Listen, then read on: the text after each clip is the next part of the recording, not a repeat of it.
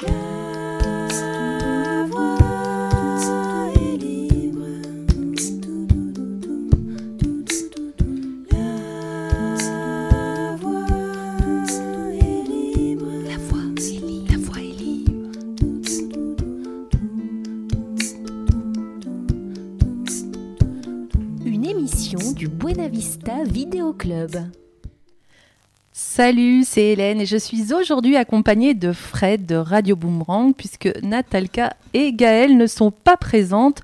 Euh, vous êtes dans la voie libre sur le 89.7 FM et nous sommes ravis avec Fred d'être avec vous pour cette deuxième émission de rentrée. On n'a jamais été si peu nombreux dans le studio pour euh, la voie est libre. C'est très juste, très juste. Bonjour Hélène, bonjour à toutes et bonjour à tous. Très heureux de vous retrouver euh, en cette belle matinée du dimanche. Euh, on salue forcément celles qui ne sont pas présentes aujourd'hui, mais euh, à qui l'on pense chaleureusement. Euh, La Voix est libre, émission euh, mise en place, réalisée avec beaucoup de qualité, beaucoup de, euh, passion, beaucoup d'énergie et beaucoup d'humanité. C'est euh, Buena Vista Vidéo Club. Euh, Très heureux en tout cas de faire cette émission, même si on est peu nombreux. On est ensemble. va- ouais, ça va être bien quand même. Alors aujourd'hui, comme d'habitude, hein, dans La Voix est libre, euh, on va recevoir une personne qui se donne euh, corps et âme euh, pour une cause. Alors je préfère quand même prévenir pour les personnes qui nous écoutent, mettre un petit trigger warning euh, parce que nous allons évoquer les sujets des violences sexistes et sexuelles. Donc voilà, si c'est un sujet euh, qui est compliqué pour vous, on euh, ne vous en voudra pas si vous changez de station. En tout cas, vous pouvez écouter ben, d'autres podcasts qu'on a fait sur des sujets peut-être un petit peu moins difficiles. Podcast disponible, Fred. Sur le site de Radio Boomerang, Voilà. radioboomerang.com, tout simplement. ouais, Et euh, de Buena Vista et euh, ben, sur toutes les plateformes de podcast également. Euh, voilà, donc pour toutes les personnes qui sont curieuses de connaître notre invité, je vais vous la présenter en quelques mots. Alors moi je l'ai rencontré parce que je l'avais interviewé au mois de juin dans le cadre euh, d'un reportage que je tournais avec des élèves de collège puisque voilà on faisait de l'éducation aux médias et on travaillait sur la thématique des stéréotypes de genre. Euh, puis j'ai rencontré notre invité du jour. Euh, j'ai été éblouie par euh, sa gentillesse, euh, sa pédagogie aussi sur des sujets qui sont pas évidents et euh, son engagement dans la lutte hein, euh, contre les violences faites aux femmes et aux enfants. Euh, alors j'ai un petit peu peur avec ton nom de famille. Euh, donc bonjour Betty Rigielski. Parfait. C'est ça? Parfait. C'est pas évident euh, à dire. Bonjour Euh.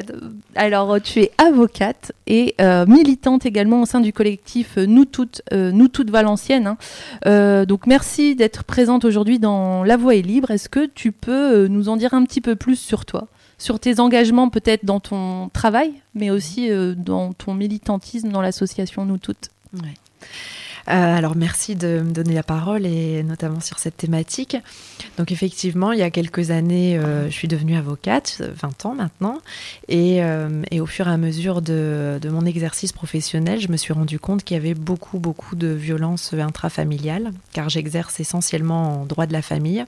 Donc je gère des divorces, des séparations, des gardes d'enfants. Et, euh, de manière assez flagrante, euh, je, me suis aperçue de cette problématique euh, récurrente, quelles que soient les catégories sociales, euh, dans mes dossiers, qui donnaient pas forcément lieu d'ailleurs à des, à des divorces euh, contentieux, euh, ni euh, à des batailles autour de la garde des enfants, parce que c'était comme ça et, euh, et que ça semblait ne pas euh, poser euh, euh, véritablement problème. Je suis allée me former de ce fait-là sur, euh, sur cette thématique et euh, j'ai été abasourdie euh, par les chiffres.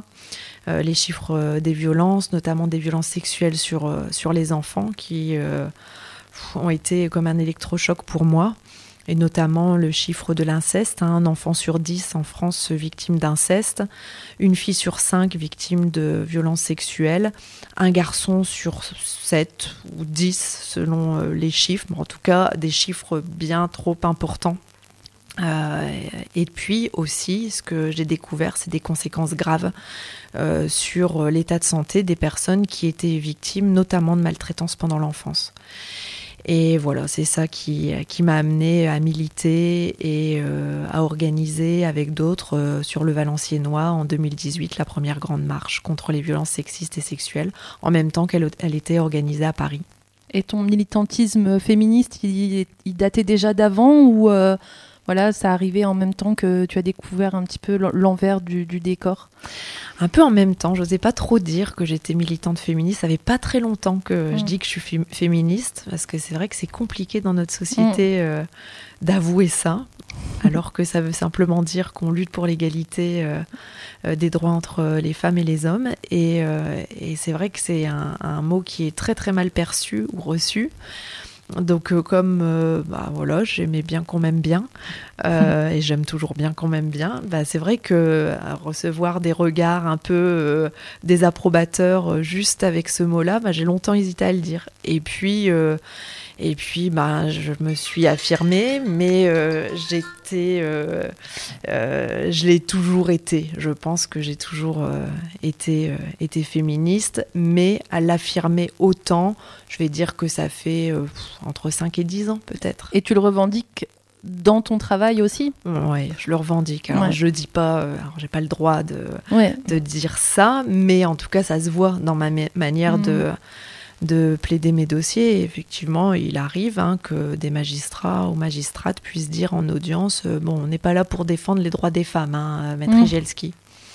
Bon, ce qui me- m'embête un petit peu, Ouais. parce que moi, je ne l'affiche pas, euh, en tout cas, je l'affirme pas comme ça, mais euh, bon, il y a une problématique de violence faite aux femmes et aux enfants, donc euh, bah, je suis bien obligée de, de pointer du doigt certains dysfonctionnements.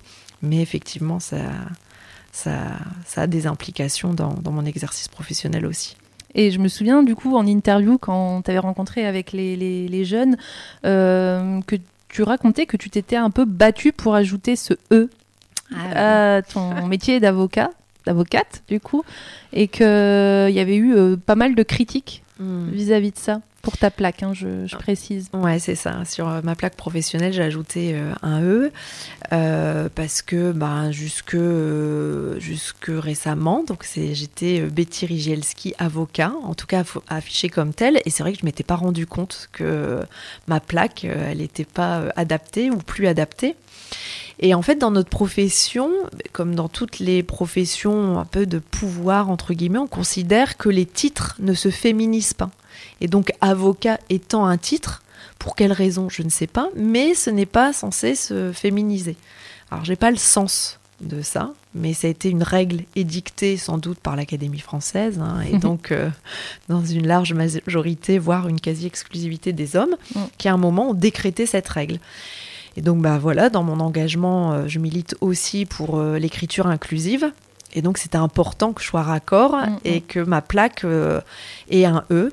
Et effectivement, j'ai fait un petit post Facebook pour euh, l'afficher avec un peu d'autodérision parce que, ben oui, ça faisait un Mm. moment que j'étais féministe et pourtant ma plaque était encore euh, au masculin. Et en le faisant, j'ai eu beaucoup, beaucoup d'encouragement et effectivement de personnes, de consoeurs, mais d'amis aussi qui me disaient que c'était bien ce que je faisais.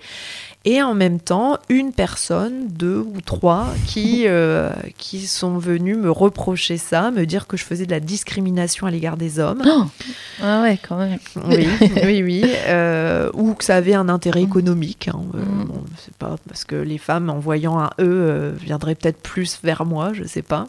Et donc, l'un des commentaires qu'il y avait eu, c'était de me dire que si je faisais ça, euh, si je revendiquais euh, ça, à quand une petite culotte au-dessus de ma robe? Ah ouais, ça allait loin, pour en fait, quand même, que ouais. je suis une femme. Ouais, ça, ça allait loin. Et euh, donc, j'ai déposé plainte pour outrage Ah ouais, sexiste. même. Ouais, une plainte pénale et euh, une plainte déontologique. Bon, Aujourd'hui, je ne sais pas ce qui se passe. Euh, j'ai toujours eu aucun retour sur ces deux plaintes. C'était quand ça, du coup?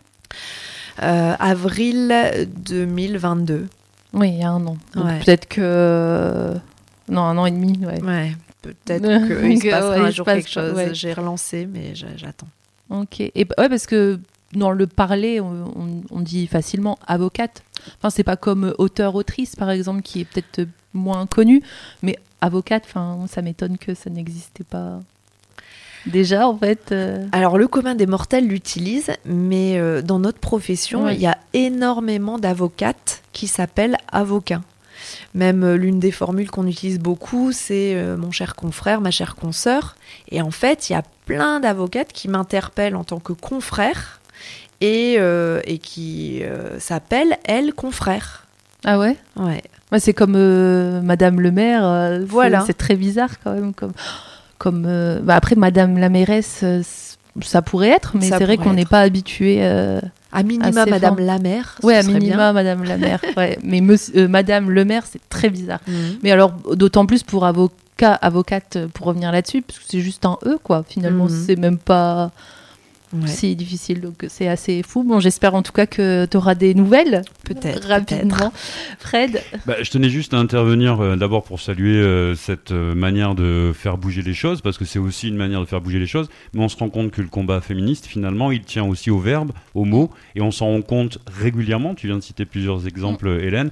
Euh, moi, j'avais en tête ce principe du mademoiselle qui finalement disparaît des euh, documents administratifs, parce que pour quelle raison euh, les femmes devraient mentionner un état marital ou non Euh, Pourquoi pas les hommes Enfin voilà, on sent qu'il y a quand même là derrière une vraie question euh, de fond d'un patriarcat, en tout cas d'une société un peu dominée par euh, la jante masculine Mhm. et qui s'imprègne aussi dans le- la langue euh, au quotidien. Ouais, c'est ça. En, en fait, quand on milite pour l'égalité des droits, ça ne peut pas passer euh, autrement que par euh, les mots. On, on dit hein, chez nous que les mots structurent la pensée. Et c'est vrai, c'est tellement vrai. Et donc, il y a vraiment des militantes euh, euh, qui, euh, qui ont fait de cet engagement et de leur engagement au niveau de la langue française euh, un combat très très fort. Tiffen Day, par exemple, qui applique, elle, la féminine universelle, qui ne parle qu'à la féminine universelle. Et Liane Viennot, hein, qui est linguiste et qui se bat également pour ça. Donc il y a vraiment des personnes très, très engagées. Et c'est vrai que souvent, euh, les arguments euh, contre euh, ce langage inclusif, c'est que c'est pas beau ou quoi. Mais finalement, une langue est là pour être utile et pour désigner précisément les choses, pas pour être jolie. Bien sûr. Donc, euh, Et puis quand on sait que ça a de l'impact sur quand les gens, ça- voilà, sur l'égalité, sur les représentations. sur les représentations. Mm. Mais oui, effectivement, dire euh, nommer un groupe en disant euh, il danse Mm, parce mm. que le masculin l'emporterait sur le féminin. C'est vrai que déjà cette règle, quand on l'écoute, on se dit que c'est un non-sens d'apprendre ça très jeune aux enfants. Et quand cette règle, imaginons donc ce groupe il danse composé d'hommes et de femmes, le cerveau forcément va se représenter uniquement mm. des hommes qui dansent. Donc ça a un vrai sens euh, dans la lutte euh, en faveur de l'égalité. Mais t'en parlais quand même euh, dans l'interview avec les jeunes justement de, de ça. Et c'était peut-être pas se dire on va révolutionner la langue, mais en tout cas prendre conscience de cette réalité-là Ouais. Et rappeler euh, plutôt que de nous mettre dans la tête le masculin l'emporte sur le féminin, bien faire prendre conscience euh, aux jeunes quand on leur apprend le contexte dans Mhm. lequel ça a été mis en place. Mhm. Et, euh, et voilà, toujours garder un petit peu ça en tête. C'est ça, C'est le début effectivement. de- On sait que nos combats, ils n'arriveront pas forcément à faire évoluer les choses, les règles, mais au moins si quand on apprend une règle, les on peut expliquer aux enfants d'où vient cette règle. Et là, par exemple, sur celle qui est euh, que le masculin l'emporte sur le féminin, si on sait que c'est une règle qui a été dictée, qui n'est pas ancestrale, qui n'existe pas depuis des siècles et des siè- siècles, contrairement à ce qu'on entend, Mm. mais qui est une règle qui a été euh, décidée par des académiciens euh, euh, au euh, 19e siècle parce que c'était des hommes et qui ont décidé à ce moment-là que le genre masculin l'imposerait sur s'imposerait sur le genre féminin parce que c'était le genre noble noble pardon. Euh, ben, une fois qu'on a compris ça déjà ça fait réfléchir et ça aide à réfléchir. Ouais, bah, je pense qu'il y a beaucoup d'enseignants qui commencent peut-être à, faire cette petite remise en contexte, enfin je- j'espère en tout cas. Euh, euh, Fred, petite pause musicale, qu'en penses-tu Eh ben, Tu étais foi, perdu dans tes pensées Je te suis avec euh, beaucoup d'attention. Je vous écoute avec beaucoup d'attention. Euh, J'étais euh, par ailleurs en train de regarder, mais on en reparlera d'ici la fin de l'émission. Bien évidemment, vous pouvez aussi vous renseigner de votre côté. Euh, Betty, tu nous confirmes qu'on retrouve toutes les infos au site sur l'association noustoutes.org sur internet. On peut là aussi avoir alors une interface relativement accessible, simple, claire, nette. Voilà, si vous souhaitez aussi avoir quelques infos complémentaires euh, qu'on ne pourra pas évoquer ce soir, Ouais. faute de temps, n'hésitez pas à aller faire un saut sur le site. Alors, euh, bah, je reviens vers toi, Hélène, parce que la pause musicale, certes, mais euh, quelle pause musicale? Nous avons plusieurs choix. Eh ben, je, je dirais le premier morceau de Betty, qui est l'hymne des femmes, je pense. Eh ben, C'était ça qu'on avait mis dans la je liste. pense que c'est tout à fait ce que j'ai calé dans mon ordi. Eh ben, c'est parfait. Euh, la voix est libre en tout cas, mesdames et messieurs, en cette belle matinée du dimanche matin. Première pause musicale avant euh, de retrouver dans quelques instants et d'en savoir un petit peu plus euh, autour et euh, sur les actions menées par Betty Rigelski. L'hymne des femmes, on en parle, je pense, juste après. Nous qui sommes sans passé, les femmes, nous qui n'avons pas d'histoire,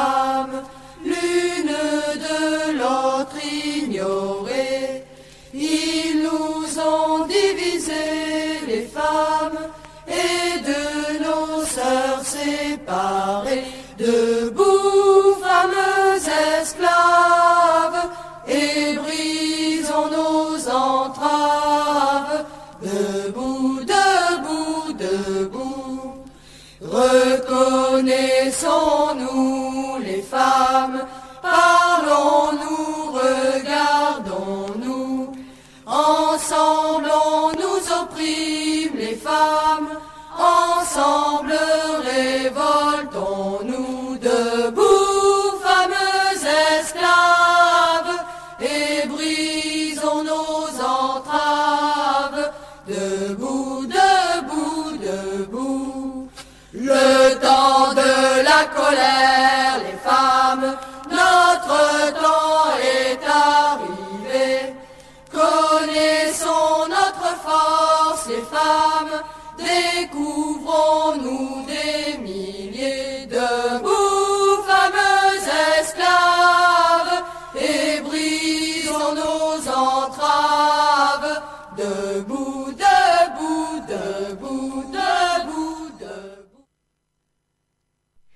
Voilà un morceau euh, on ne peut plus clair et euh, magnifique, chanté, hymne des femmes.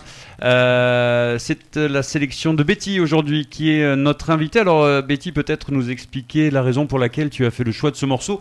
On évoquait euh, ton combat, en tout cas ton engagement pour la reconnaissance des femmes, en tout cas de, de- de se battre contre les stéréotypes, etc.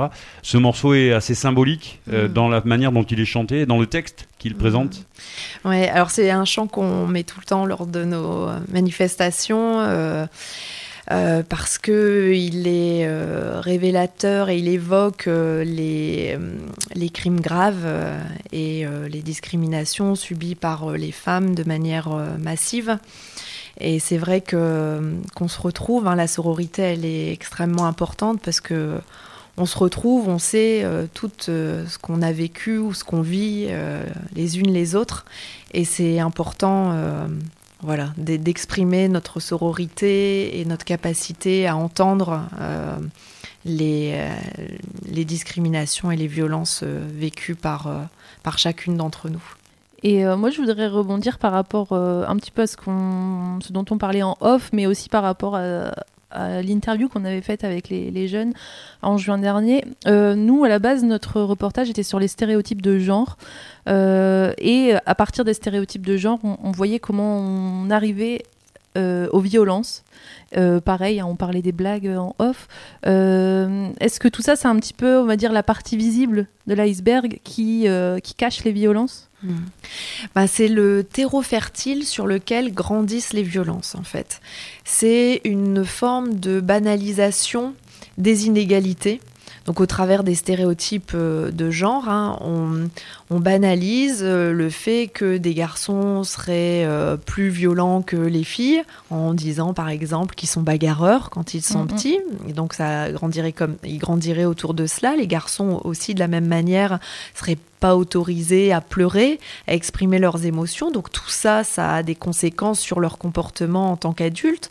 Ils seraient pas non plus autorisés à jouer à la poupée. Et donc ça a des conséquences sur le fait qu'ils s'occupent moins des, des enfants, des bébés, Mm. euh, lorsqu'ils deviennent parents. Donc tous ces stéréotypes ont des conséquences. Et puis les stéréotypes euh, euh, en lien euh, avec, avec les violences, nécessairement, bon ça se voit, voilà, ça, ça, ça alimente les violences euh, euh, petits d'ailleurs, mais aussi euh, à l'âge adulte, de la même manière que le langage en fait, ce qu'on disait Mm. tout à l'heure. Donc voilà, c'est un terreau fertile sur lequel grandissent les inégalités et dont les plus graves inégalités sont les violences, les crimes commis euh, sur, euh, sur les femmes.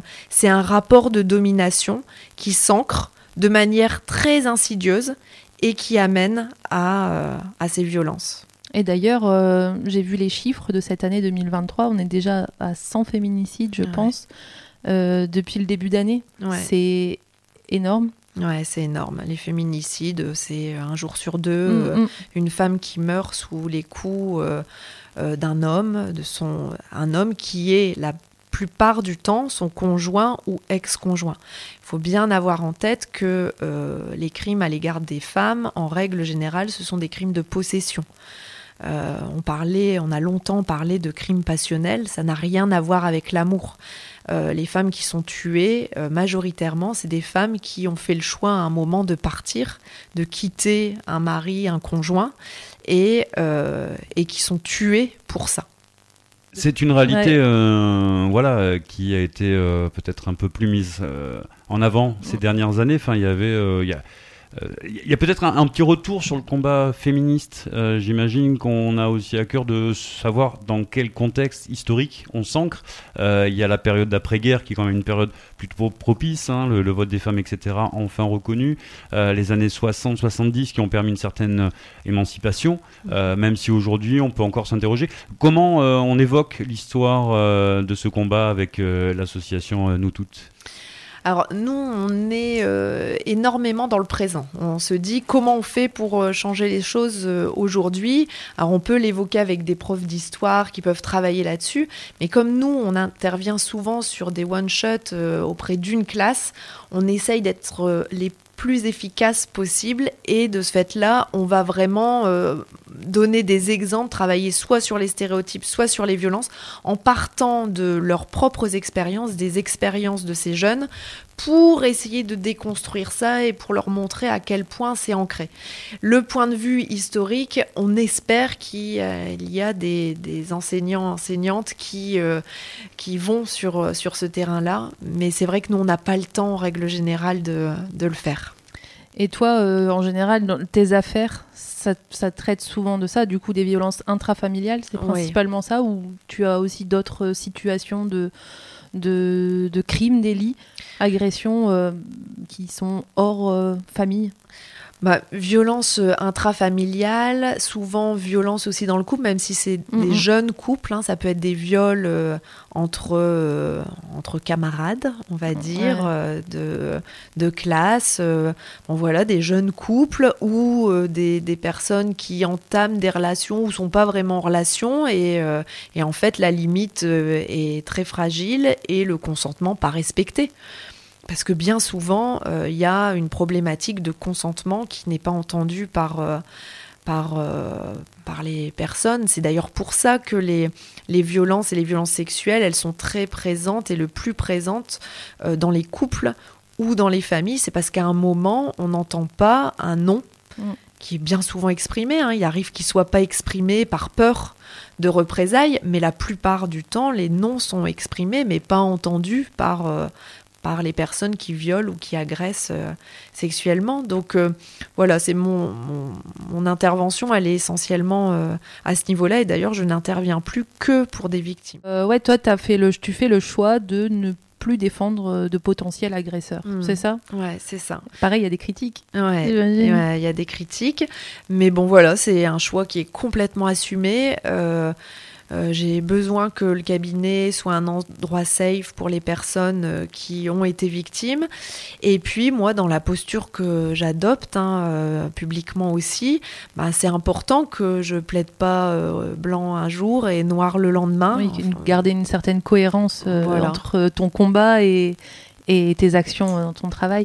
Et, euh, mais ça t'est déjà arrivé, du coup, de, de défendre de potentiels agresseurs par le Mhm. passé? Ouais, J'imagine, pour ouais, ouais. te dire à un moment donné que tu plus envie de le faire, j'imagine que tu as déjà été confronté à ça. Ouais, ouais, ouais, ouais, à, à une période euh, de mon exercice professionnel qui est encore récente. hein, D'ailleurs, j'intervenais également pour des personnes euh, qui avaient commis euh, des violences. Ouais.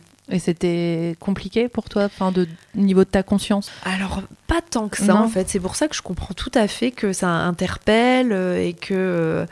euh, et que euh, il y ait plein de brillants et brillantes euh, avocats, avocates Ouais. qui le fassent parce qu'en fait, pas tant que ça. Je pense que notre cerveau, assez facilement, il va se dire bah quoi, c'est des êtres humains et puis euh, ils ont le droit d'être défendus. Alors moi, je suis convaincue qu'ils ont le droit d'être défendus. Hein, je remets pas ça du tout en question, Mais pas par Betty. mais pas par moi. Voilà. Et puis de toute façon, enfin, ils seront pas démunis. Je pense qu'ils trouveront toujours euh, quelqu'un pour, pour s'en charger.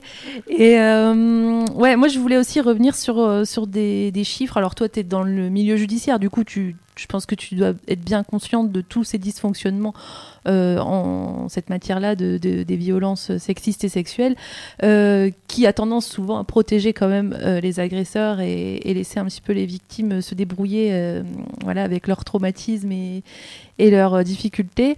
Ouais, voilà, ce que je voulais dire, c'est quand même que j'ai regardé des chiffres et que on est sur des dépôts de plainte entre 8 et 15 Donc il y a euh, 8 et 15 de femmes qui portent plainte, ce qui Mhm. est très peu. Et dans ces plaintes euh, qui, sont, qui sont reçues, il n'y en a que 10 à 15% qui sont jugées euh, aux assises. Je me trompe peut-être sur les, chiffres. tu euh, ouais. Hmm. Oui, alors j'ai pas Mm. en tête tous les chiffres, mais effectivement, l'un des chiffres qui est connu, c'est que 0,6% euh, des victimes de viol vont voir leur auteur condamné. Euh, donc euh, c'est lié au fait que nombre de victimes ne déposent pas plainte, hein, parce que c'est extrêmement difficile de déposer plainte, tant par euh, le fait, la manière dont on est reçu dans un commissariat de police, mais aussi par le fait qu'on a soi-même honte d'avoir été, été victime, qu'on culpabilise. Si la personne n'a pas dit non, euh, eh ben, parce qu'elle était sous l'effet de la peur, de la sidération et qu'elle était dissociée, et ben, elle, elle se dit j'ai- mince, j'ai pas dit non et donc euh, euh, peut-être que c'est un peu de ma faute si je me suis euh, faite violer. Donc il y a toute cette part-là et puis ensuite la sacro-sainte présomption d'innocence hein, qui euh, amène à des règles qui sont par exemple que le doute profite à l'accusé. Mm. Et, euh, et cette règle, ben, quand on a la parole d'une victime contre la parole d'un auteur présumé, et ben, celle qui prime, c'est la parole de l'auteur présumé, qui dit qu'il n'a rien fait. Et donc, ben, ça, ça aboutit à un non-lieu, euh, à un classement sans suite ou euh, à un acquittement si on est aux assises. Et d'ailleurs, ouais, les arguments qui reviennent souvent, enfin, dès lors qu'une femme porte plainte, c'est que- qu'elle ment. Euh, sauf que c'est pareil, hein, j'ai vu des chiffres, euh, 5% de, de fausses plaintes, et en fait, ces 5%, c'est les mêmes 5% pour tous les délits et tous les crimes. Sauf que euh, ben, si on te dit que tu t'es fait voler ta, ta voiture, euh, on va pas dire que tu dis ça parce que tu veux nuire à la carrière euh, de la personne ou que tu veux euh, devenir riche, Mm. encore mieux. Donc, ouais, vraiment, il y a, il y a- il y a un truc sur ces violences-là qui, je sais pas, les, les gens font l'autruche. Est-ce que c'est une réalité qui est peut-être difficile à voir parce que c'est un problème collectif, un problème de société Je sais pas Mm. trop comment toi tu peux expliquer ça. Oui, il y a une, euh, un fort déni par rapport euh, aux violences. hein. Euh, clairement, la société, elle veut pas voir les chiffres des violences. C'est euh, c'est un problème systémique et, euh, et tant que c'est quelqu'un qu'on connaît pas, ça pose pas trop problème, mais dès que c'est quelqu'un dans notre environnement euh, personnel ou même un acteur qu'on adore, euh, ça devient extrêmement compliqué de se dire bah oui, euh, c'est un potentiel agresseur. Donc euh, il y a vraiment un, un gros, gros, gros déni des, de- des violences et, et donc bah oui on préfère se dire que la victime peut-être qu'elle ment Mm. plutôt que de se dire qu'il y a beaucoup d'agresseurs et également autour de nous et Ouais, très proches de nous. Ça, c'est dur de se remettre en question euh, soi-même, mais aussi notre entourage. Se dire Mm. que forcément, forcément, si on connaît tellement aussi de victimes dans notre entourage, c'est que il doit y avoir aussi pas mal de possibles agresseurs dans notre entourage. Ça, c'est dur aussi à, enfin, des membres de notre famille, euh, des amis. Enfin, finalement, ça peut être n'importe qui. C'est ça. Donc Et, même euh, ouais. dans le milieu militant, hein, c'est vrai que Ouais. euh, tant que c'est de manière générale, on va aller à fond. Et puis dès que ça va toucher quelqu'un qui euh, est un proche, eh ben là, il n'y a plus personne en fait. Bah, en tout cas, euh, ça devient difficile. Ça me fait penser un peu à la France insoumise. Euh, par exemple, par exemple, il y en a Qui- plein d'autres. Mais, Mais ouais, mais qui Mhm. luttait vraiment, enfin, qui c'était l'une des grandes lignes du programme politique de la France insoumise. Mais quand ça a touché l'un d'eux, bah, on les a plus trop entendus sur ce sujet-là, Mhm. ce qui ouais. était un peu dommage parce qu'on les attendait un petit peu au tournant euh, pour voir, euh, voilà, leur cohérence par rapport à, à ce sujet.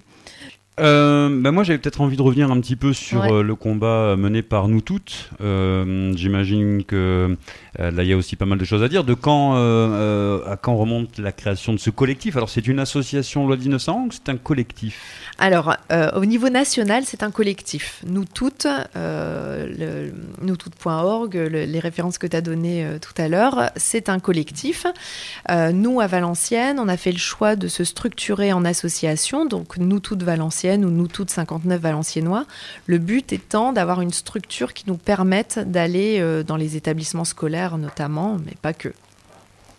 Donc, c'est une action euh, euh, pédagogique, stricto sensu, vraiment au niveau de, du collectif? Ouais, nous on fait euh, essentiellement de, de la prévention. Euh, au niveau national euh, aussi, c'est essentiellement de la prévention. Euh, depuis de- 2018, hein, tu demandais depuis quand ça existait. Donc la première grande marche contre les violences sexistes et sexuelles, elle date de novembre 2018. Et nous, pareil, on en a fait une à Valenciennes en 2018. Et on s'est structuré en association à Valenciennes en mars 2020, juste avant le confinement. Et toi, tu dois être une petite perle rare, du coup, euh, dans le collectif euh, Nous Toutes, avec toutes tes connaissances judiciaires. C'est quand même essentiel d'avoir une, une avocate dans le collectif. Oui, je pense qu'effectivement ça apporte, euh, ça apporte quelque chose, mais je pense que vraiment tout le monde euh, Ouais. a, a quelque chose euh, à apporter et on, a, on est vraiment forte de, de, toutes, de, toutes nos, de tous nos apports aux unes et aux autres, aux uns et aux autres. Mais c'est vrai qu'avoir une, une connaissance quand même des textes juridiques Mm. dans ce contexte-là, parce que nous toutes, c'est vraiment orienté sur les violences, Ouais. il me semble. Mais en fait, euh, comme on fait de la prévention, c'est extrêmement intéressant aussi d'avoir des données médicales, des Ouais. données sociologiques, des donc des données chiffrées pour appuyer ce qu'on dit et la nécessité euh, collectivement de lutter contre les violences. En fait, la base de travail, c'est pas tant ce qui est euh, judiciaire, c'est vraiment ce qui est euh, ce que sont les chiffres des violences. Et ça, c'est vraiment les études sociologiques qui nous apportent ça, qui nous permettent de, de donner du crédit Mm. euh, à notre combat. Et vous êtes combien euh, à nous toutes Valenciennes? À nous toutes Valenciennes, alors dans les membres de l'ASSO, on est plus de 50 ouais, et euh, dans le conseil d'administration, on est une petite dizaine. Ok, donc déjà euh, une belle association, Ouais. c'est cool. Fred, euh, ça te dit qu'on poursuive euh, avec un peu de musique Eh ben ma foi, pause avec musicale. grand plaisir. Euh, la voix est libre, c'est aussi euh, voilà, vous rappelez qu'on a une petite pensée toute chaleureuse pour Nat et pour Gaël, dont on n'aura pas ce petit moment de bonheur. hein. Je Ouais, te- le- t'invite à rappeler à nos auditrices auditeurs que pour la voix est libre, on a toujours droit. À... Un instant de poésie. C'était ça? Ben voilà, avec elle. Mais on va la voir d'une autre manière. Alors, euh, est-ce que euh, un petit euh, morceau de pomme, me semble-t-il? Oui, allons-y. Alors, pomme avec notamment la pianiste Clo Pélag. Voilà pour ce titre, Sorcière. Et on se retrouve juste après pour la suite de cette émission.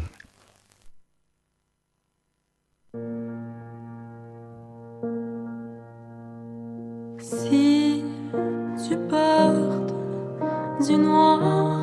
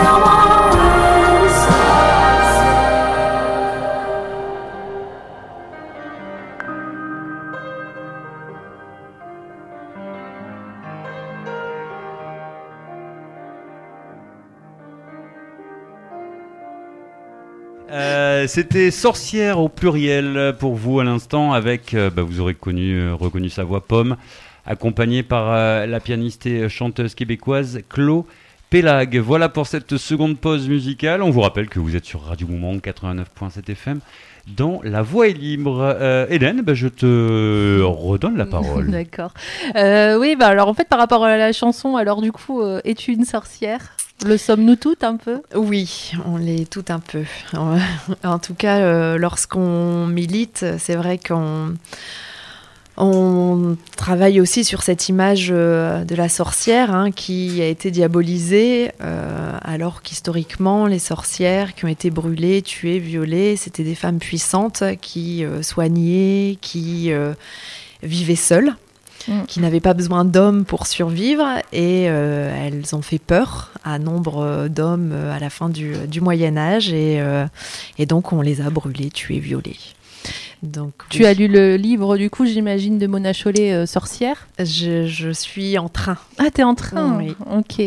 Ben, on vous le conseille parce que vraiment, moi j'ai appris vraiment plein de choses d'un point de vue historique. Tout à l'heure, Fred parlait de, de- de cet aspect historique et du coup, tu comprends vraiment ce que tu disais tout à l'heure, le terreau Mm. euh, de notre société et pourquoi on en est là aujourd'hui. Et en fait, ça voilà, tout s'est un peu joué à ce moment-là, à cette époque-là. Et d'ailleurs, il y a, elle a fait un nouveau livre qui est sorti, plus si nouveau que ça, qui doit avoir deux ans.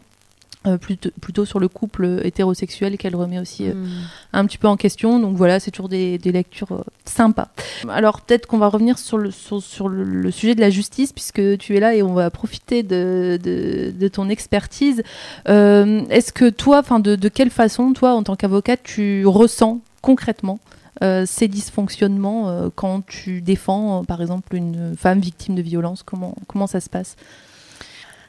C'est dur comme question. Ouais, c'est dur comme question parce qu'en fait c'est tellement structurel, c'est tellement systémique que euh, ça part un peu dans, dans tous les sens. En fait, la banalisation des violences, elle passe notamment par euh, des peines qui sont très faibles. Mais quand je dis ça, en fait, euh, euh, je dis ça et je dis rien parce que je dis ça et j'ai pas envie de le dire en même Mm. temps parce que euh, euh, c'est tellement pas l'essentiel euh, les peines euh, et que c'est pour ça que je fais d'ailleurs de la prévention parce que euh, ce qui ce qui se passe dans un tribunal c'est à vrai dire l'aveu de l'échec de la société hein. on arrive un peu trop tard et alors que les violences elles se sont déjà Mm. passées donc euh, euh, la justice elle est défaillante mais au même titre que la société parce que euh, on prend pas suffisamment en, en, en compte, par exemple, la parole des enfants.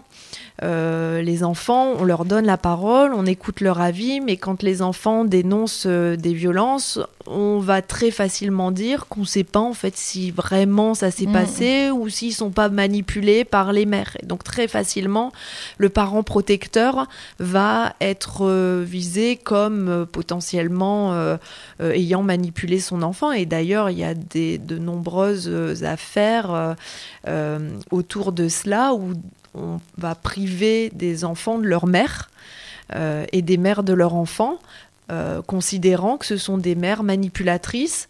Et alors que les enfants ont dénoncé euh, des violences et des violences sexuelles dont ils étaient victimes de la part de l'autre parent, eh ben on va dire qu'ils ont été manip- manipulés et donc ils vont être soit placés, soit pire, confiés à l'autre parent, parent.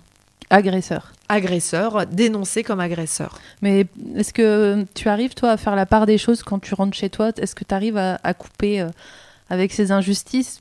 Mm, Parce que tu es directement témoin de, de ça. Est-ce que c'est pas difficile pour toi de rentrer le soir et de passer à autre chose?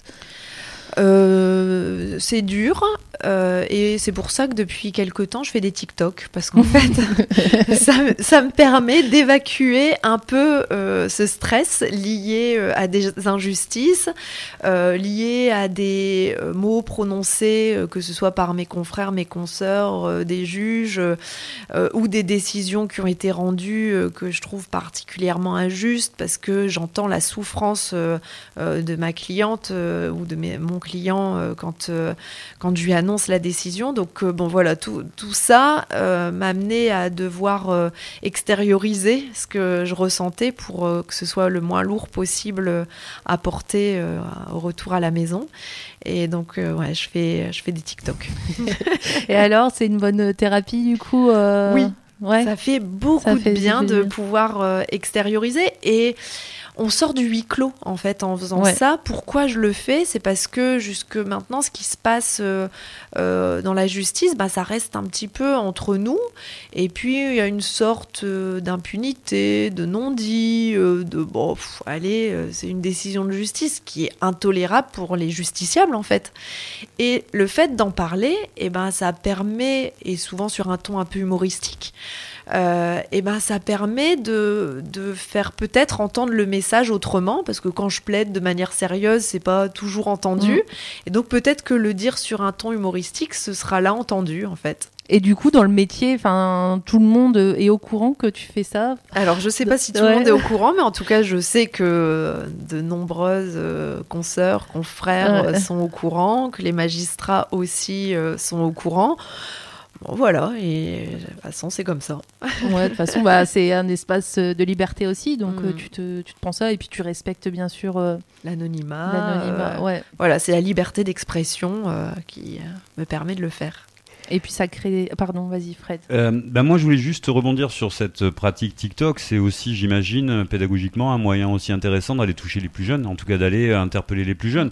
Voilà un média, euh, on n'est pas sur une plateforme euh, inaccessible, quelque chose d'un petit peu obscur, euh, trop euh, euh, marqué par le côté administratif ou juridique. Là, on a quelque chose qui euh, est plus facilement. Et, et c'est aussi un choix euh, d'aller euh, comme ça vers les gamins pour euh, peut-être les interpeller? Oui, c'est ça, c'est un choix parce qu'effectivement, bah, quand je suis dans les écoles, je vais voir une classe, euh, 15, 20 enfants, et, euh, puis bah, d'aller sur TikTok, c'est tout de suite toucher un public potentiellement plus large.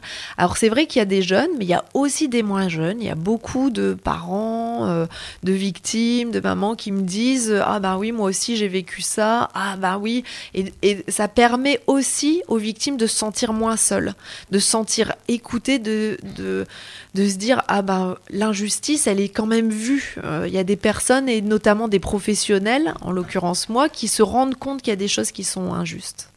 Tout à l'heure, je t'avais posé la question en off si, euh, si tu traitais du, de cas de harcèlement de rue. Euh, et je voulais revenir sur ça aussi parce que quand on t'avait interviewé euh, en juin dernier, tu avais évoqué le, le fait que le, le harcèlement de rue, c'était un délit. Et il y avait un jeune qui avait un peu du mal à y croire, je sais pas si tu te souviens. Il disait mais non, euh, c'est gentil ça, pourquoi euh, Enfin vraiment, dans sa tête, c'était une incompréhension totale. Alors je me dis, ça peut être sympa de rappeler aujourd'hui euh, pourquoi euh, le harcèlement de rue est un délit. Et après, j'imagine que ouais, tu n'as jamais traité ces affaires parce que si c'est extrêmement compliqué de, de faire parvenir ces, ces affaires devant la justice. Mm. Alors effectivement, j'ai jamais eu un dossier de ce type à traiter. Déjà, c'est une infraction qui est récente, le, le harcèlement de rue. Euh, et, euh, et effectivement, qui peut être perçu, alors par les personnes qui ne le vivent pas, hein, la plupart du temps, ce sont d'ailleurs des, des hommes hein, qui vont dire que c'est mignon, parce que les femmes qui le vivent au quotidien, elles savent très bien que ça n'a rien d'agréable euh, d'être, euh, d'entendre t'es belle euh, euh, trois, quatre fois, cinq fois, dix fois par jour, ou bien d'être sifflé dans la rue, ça n'a rien d'agréable. Euh, d'être renvoyé à son physique, c'est vraiment quelque chose qui est complètement déplacé et que voilà que peu de femmes euh, apprécient. Donc euh, le fait que ce soit euh, une infraction récente, mais aussi le fait que bah, nombre de personnes dans la société voient pas forcément ça comme une infraction pénale ou quelque chose de, désagréable, bah, ça a des conséquences sur le fait que c'est peu dénoncé encore, même s'il y a eu des cas qui ont été, médiatisés.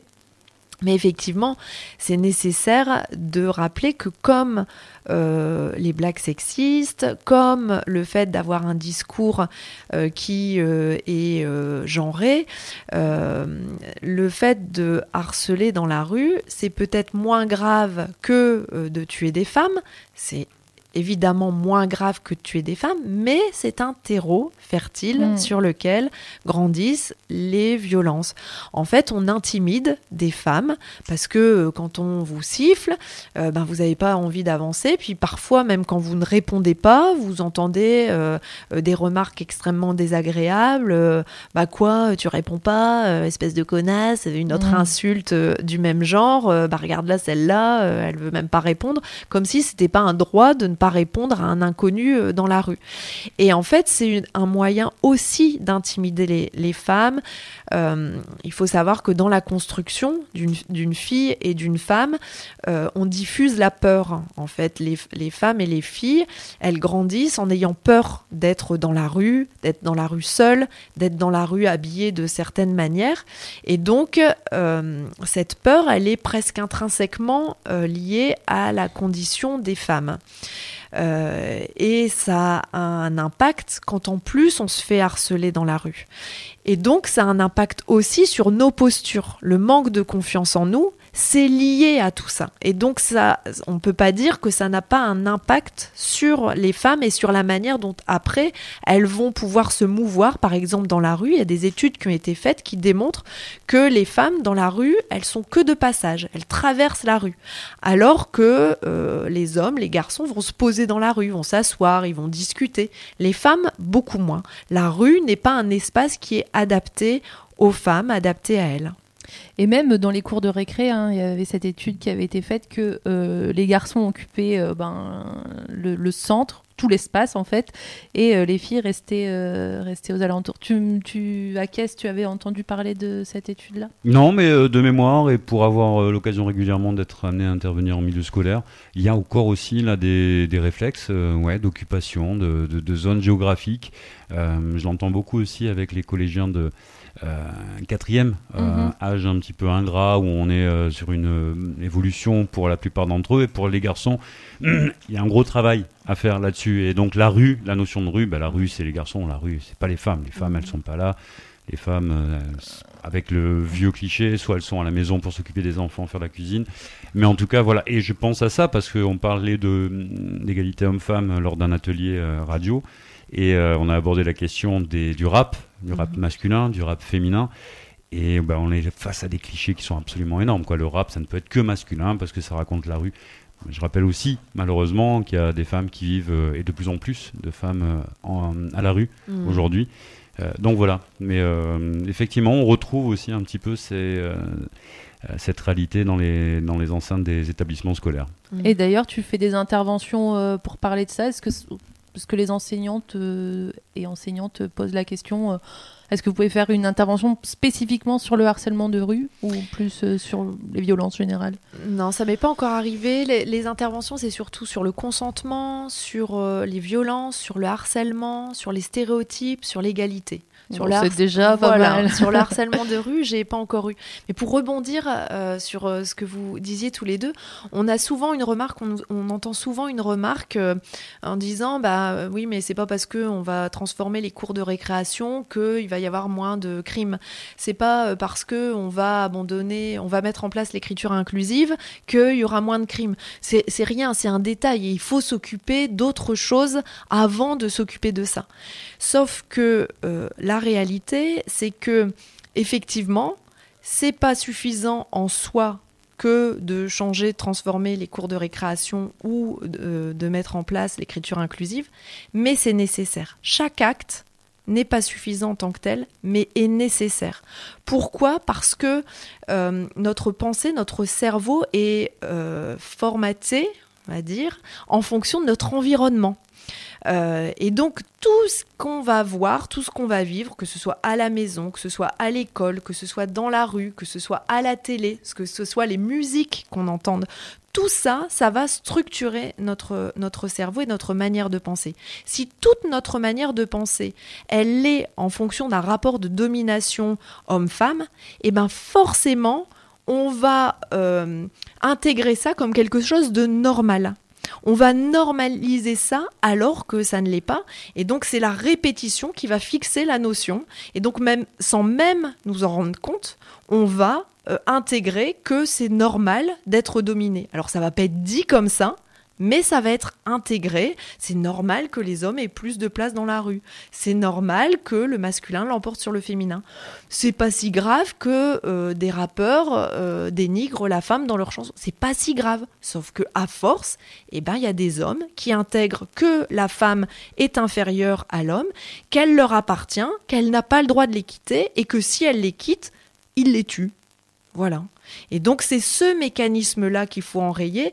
Et plus on sera sur euh, euh, la diffusion d'images égalitaires, euh, de sons égalitaires, de comportements égalitaires, et ben moins il y aura de risques de euh, violence à l'égard des femmes. Et c'est pareil à l'égard des, des violences à l'égard des enfants. hein. C'est exactement le même mécanisme de domination. Tant qu'on considérera que certains êtres humains sont inférieurs à d'autres, ou tant qu'on adoptera des postures qui laisseront entendre que certains humains sont inférieurs aux autres, eh ben il y aura des comportements violents ou écrasants avec ces humains-là. Et c'est pareil, enfin, d'un point de vue général, alors tu disais des, des qu'il y ait des êtres humains plus importants que d'autres, mais donc du coup on rejoint aussi les, les- les problématiques de racisme, euh, mais aussi d'écologie et du vivant en général, en fait, euh, cette hiérarchisation de la vie, mais des êtres humains et non humains, en fait, finalement. C'est exactement Et ça. c'est tellement profond et banalisé que bah, y, a, y a quand même beaucoup de travail, mais Il y a beaucoup de travail, mais à partir du moment où on a compris que c'est un rapport de domination, que c'est ancré en nous et que ça c'est culturel, Mm. que ça s'ancre naturellement et insidieusement, une fois qu'on a compris ça et qu'on l'applique euh, dans notre vie, dans nos comportements en tant que euh, à l'égard de tout le monde, et ben ça paraît tellement évident et, et tellement plus facile d'éduquer ses enfants de manière égalitaire, mais également de se comporter sur son, dans son milieu professionnel, par exemple, la manière dont on se comporte avec euh, les personnes qui nous entourent euh, au travail, qui est plus de hiérarchisation, qu'on diffuse une expérience, euh, c'est une chose, mais qu'on écrase l'autre parce que on serait un patron, parce qu'on serait un parent, parce qu'on serait un enseignant, parce qu'on serait un homme, c'est inacceptable. Et ben c'est une magnifique conclusion pour cette émission. euh, La voix est libre. Merci beaucoup, Betty. Euh, alors, on aurait tant à dire, mais bon, voilà. Après, on invite aussi les personnes à se rapprocher de l'association Nous Toutes, hein, si, si ça les intéresse, s'il y a une envie d'engagement euh, aussi. Et, euh, et voilà, pour finir cette émission, j'avais une chanson. Alors, euh, normalement, il y a Gaëlle qui nous fait sa petite poésie. Tu n'auras pas droit au portrait de Gaëlle. Mais euh, j'avais envie de, de, te faire écouter cette chanson, je pense que tu connais, qui est une chanson euh, mexicaine qui a été reprise euh, dans le monde entier. Euh, justement, cette dénonce les, fémi- les féminicides.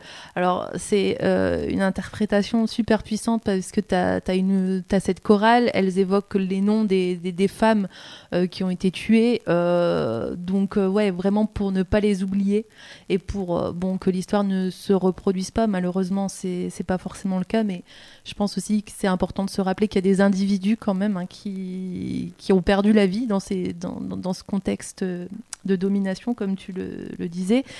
Euh, voilà, et qu'on ne va plus se taire aussi. Mhm. Je pense que c'est important de, de rappeler ça. C'est peut-être euh, dérangeant, euh, mais je pense aussi de se dire qu'on n'a plus peur et, et que voilà qu'on ne va plus se taire. Et c'est ce que dit cette magnifique chanson qui, je pense, doit être traduite dans, dans plusieurs langues. Donc voilà, Fred, merci de m'avoir accompagné et d'avoir remplacé Nat. On, fait, on forme une bonne équipe quand On même. forme une très bonne équipe. Moi, je tiens juste à saluer aussi ce beau travail réalisé. Gaël et Nat, à qui l'on pense chaleureusement. Toute l'équipe de Buena Vista Vidéo Club. Euh, Une petite pensée pour euh, mon camarade Camilo. Euh, voilà. Et un grand, grand merci à Betty pour cette présence dans nos studios. Euh, voilà. Bonne continuation. On vous rappelle que vous pouvez suivre toutes ces infos sur le site noustout.org. Euh, avant de lancer ce dernier morceau, Et le TikTok peut-être de Betty si on veut te suivre. Betty, euh, le tiré bas, RY, comme Rigelski. Ouais, c'est plus simple. Pardon, voilà, c'était juste ça. Si on voulait suivre les, les petits TikTok de Betty. Voilà, et on vous laisse bien évidemment à l'écoute des programmes de Radio Boomerang. En attendant, n'oubliez pas, car... Les, Les murmures, murmures ont ont des, des oreilles. oreilles.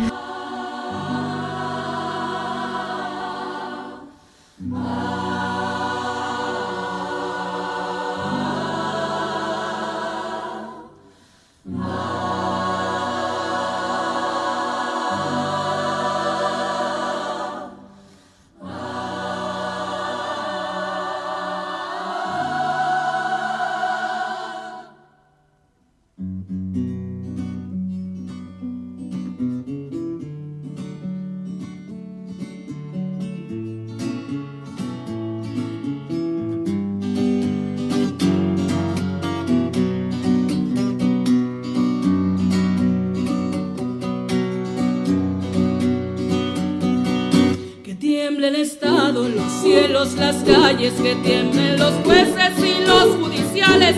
Hoy a las mujeres nos quitan la calma, nos sembraron miedo, nos crecieron alas. A cada minuto de cada semana nos roban amigas, nos matan hermanas, destrozan sus cuerpos, los desaparecen. No olvide sus nombres, por favor, señor presidente. Las compas marchando en reforma, por todas las morras peleando en Sonora. por las comandantas, luchando por Chiapas, por todas las madres, buscando en Tijuana. Cantamos sin miedo, pedimos justicia, gritamos por cada desaparecida. Que resuene fuerte, nos queremos vivas, que caiga con fuerza el feminicida. Todo lo incendio, yo todo lo rompo. Si un día algún fulano te apaga los ojos, ya nada me calla, ya todo me sobra. Si tocan a una, respondemos todas. Soy Claudia, soy Esther y soy Teresa.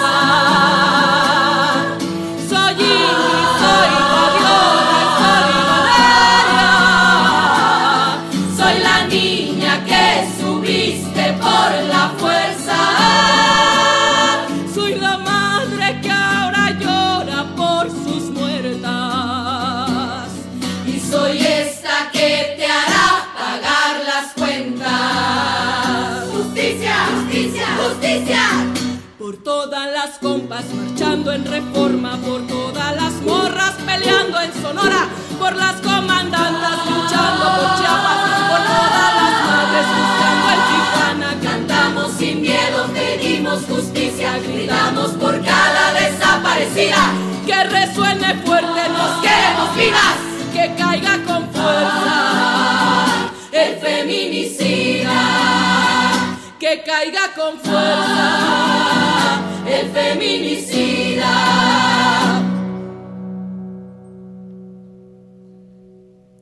Y retiemble en sus centros la tierra al sororo